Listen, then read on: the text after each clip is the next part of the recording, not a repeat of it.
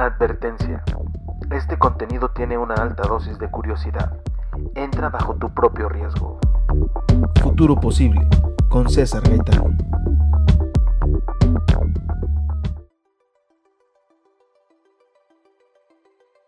Cuando pensamos en el futuro, ocurre algo bastante interesante y hasta cierto punto contradictorio. Quizá lo más común sea imaginar increíbles avances tecnológicos, distópicos o utópicos, que son siempre inalcanzables, pero nos obligan a buscarlos, imitando con herramientas y fierros los territorios sublimes de la imaginación. Esto se traduce en sociedades automatizadas, inventos del mañana que hacen lo que hoy es imposible y promesas de evolución. El otro panorama se desarrolla más bien en un pesimismo nostálgico, es decir, todo lo que nos dijeron que iba a pasar, pero no pasó. ¿Dónde están los autos voladores? ¿Dónde las máquinas de teletransportación? ¿Cuánto tiempo falta para que pueda ir a un Walmart o a un Oxxo a comprar una patineta voladora, eh, McFly? ¿Cuánto? El título de esta columna no es clickbait. Llegaremos al punto de hablar sobre la realidad virtual y cómo nos permite reencontrarnos con los muertos. Pero antes de eso, me parece importante plantear una preocupación central de este nuevo proyecto. ¿Qué pasa con el futuro? Como un niño que creció en los noventas y un joven adulto en la segunda década del siglo XXI, ninguna de las posturas ya presentadas me parece adecuada. Quizás se deba a haber presenciado el cambio de la vida pre-internet y post-internet. Ahora ya todo está aquí y ya todo es posible, y es posible ahora, en un instante, con un clic.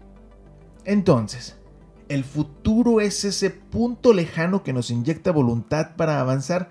¿O es este remordimiento extraño que no nos hace sentir a gustos con nosotros mismos en una época en donde todo avanza demasiado rápido? Esta cuestión tan reductible seguro le genera infartos severos a los estudiosos de la teoría de futuros, pero no pienso pedir perdón. Soy solo una persona que pasa mucho tiempo en Internet y que pasa más tiempo imaginando que centrado en la vida real y que además está convencido de que la innovación, la creatividad y la tecnología cambian el mundo de una manera tan profunda y tan importante que ni siquiera podemos darnos cuenta en el momento en el que eso ocurre. No sé si ustedes estén de acuerdo o no, pero a mí me parece que el futuro está ocurriendo ahora mismo. Cada vez es más evidente y palpable que las cosas que hasta no hace mucho le pertenecían a la ciencia ficción se materializan en cualquier rincón del mundo y en un instante se vuelven virales en redes sociales. Y justo eso es lo que ocurrió el 6 de febrero de 2020. Facebook y Twitter se llenaron de publicaciones sobre un caso, cuando menos curioso, de Corea del Sur. La cadena de televisión MBC transmitió un documental llamado I Met You, en el cual se cuenta la historia de Jang Ji-sung, quien mediante un dispositivo de realidad virtual se reencontró con Na Yeong, su hija muerta. Las cosas ocurrieron así. El programa muestra a la mujer conectada a un headset, esto es, visores, audífonos y guantes sensitivos. Nosotros como espectadores vemos un plano real en donde ella se encuentra en un plano con una pantalla verde rodeada de algunas cámaras. Mientras tanto, en esta simulación virtual, ella está en un ambiente digital creado por Vibe Studios, eh, en lo que parece ser un parque boscoso. es lo que se ve alrededor. Con la voz quebrada, ella pregunta, ¿dónde estás?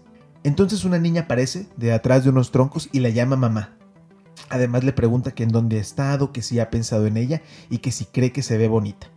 Esta interacción no es para nada real, no está en el plano físico, es producto de una computadora. Y al mismo tiempo, sí está ocurriendo. Es tan potente y es tan emocional que rompe a la madre en llanto. Y esto, yo no sé ustedes, pero a mí me resulta tan conmovedor como escalofriante.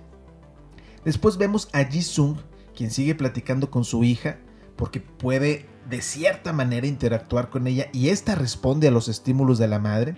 Eh, hay un momento en donde juegan en un arenero, celebran eh, el cumpleaños de la niña en una banca e incluso hay un pastel virtual. Todavía para sumarle realismo a esto, hay una carta. Una carta eh, que no es simplemente un objeto más, no es un elemento eh, virtual ahí. La carta es leída en voz alta por Nayeon, la niña en este caso virtual, quien le pide a su madre que ya no llore, que ya no sufre por ella, que es momento de seguir adelante.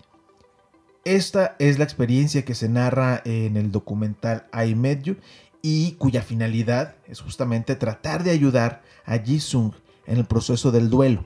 ¿Por qué? Porque su hija murió en 2017 eh, de cáncer en la sangre, a la edad de 7 años. Hasta aquí. ¿Les parece que esto es parte de algo normal? Quizá todavía no, porque hay que decirlo, el proceso todavía es caro, pero va a llegar más pronto que tarde. Pero vamos a alejarnos por un momento de los fierros y la ingeniería y hablemos de una parte más humana. En mi opinión este tipo de proyectos son maravillosos, no me malentiendan. Abren la puerta hacia escenarios que no son fáciles de prever y nos presentan una solución que está ahí a un problema que no sabíamos que podíamos eh, enfrentar de esta manera, ¿no? Y eso es genial, pero al mismo tiempo me parece que deshumaniza un poco. Es decir, al volverse habitual, si esto llegara a ser mainstream, ya no vamos a tener que lidiar con las pérdidas. De alguna manera, estos momentos nos hacían madurar, nos hacen ser introspectivos con nosotros mismos y tener un proceso de aprendizaje. Una cosa que me fascina de la tecnología es que nos obliga a adaptarnos a nuevas realidades y a nuevos entornos que, como lo dije al principio, antes solo eran posibles en la ficción.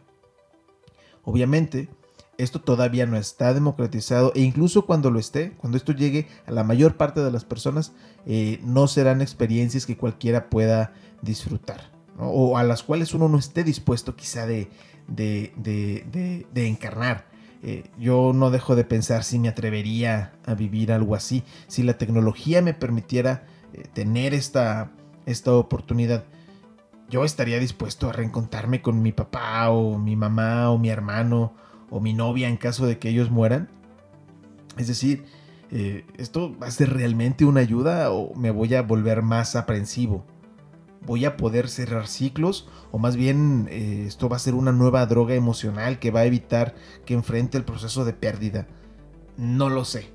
Me parecería quizá más adecuado intentar este proceso con mis mascotas. Y creo que adecuado es ya irnos a un territorio eh, extraño, extraño, extraño, ¿no? En, esta situación. Eh, y justamente, pues entrando en el terreno de lo raro, me pregunto si esto va a modificar la relación que tenemos también con nuestros espacios físicos y con nuestros objetos. Yo, por ejemplo, tengo una relación muy íntima con mis posesiones como mi computadora, la cual tiene un nombre, o mi vaso favorito, que también está dotado de un nombre y una personalidad. Y me pregunto si alguno se rompe o se descompone o es robado. Eh, podría recrearlos de forma virtual pero no para que estén ahí, no en una foto o, como un recuerdo, sino voy a poder usarlos de nuevo, voy a poder interactuar otra vez. ¿Is that creepy enough? Does it make you cringe? Este monólogo se está poniendo raro, así que mejor le cortamos aquí. Eh, lo que sí me gustaría saber es, ¿ustedes estarían dispuestos a tener una experiencia así?